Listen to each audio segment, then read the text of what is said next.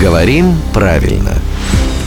Здравствуйте, Володя. Доброе утро. А я хочу вам сейчас переадресовать вопрос нашей слушательницы Елены. Давайте. Поспорили с сыном, пишет Лена. Как правильнее говорить про жителей Вологды?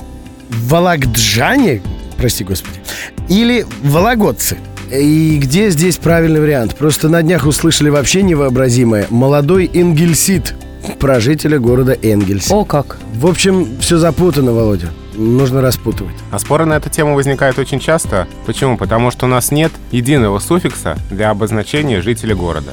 Есть вот единый суффикс для обозначения дете- детеныша животного. Медведь, медвежонок, заяц, зайчонок. Суффикс «онок» он для всех. Да. А вот для названия жителей где-то «ич», как москвич, где-то «ец», как петербуржец, где-то «лянин», как киевлянин и так далее. То есть э, от каждого названия индивидуально надо запоминать. Или в словарь смотреть. Вот есть очень хороший словарь Городецкая Левашова «Русские названия жителей». И там про жителей Вологды написано вот что. Вологжане и вологодцы. То есть на первом месте, как вот самое такое правильное, это Вологжанин. Как чаще встречающиеся, да, вологжане и вологодцы, да, и так, и так правильно. и Ничего в других себе. словарях тоже вологжане и вологодцы. Я бы вот просто так вот м, точно не ответила бы правильно. Я просто всегда думал, что вологодцы и точка. Нет, не А точка. тут вон а чё. по поводу жителей Энгельса, Энгельсцы и Энгельсицы. Но не Энгельсит. Нет, не Энгельсы. А Это по аналогии с одессит, да? Да, да, наверное, да, кстати. А, Красиво. Энгельсит.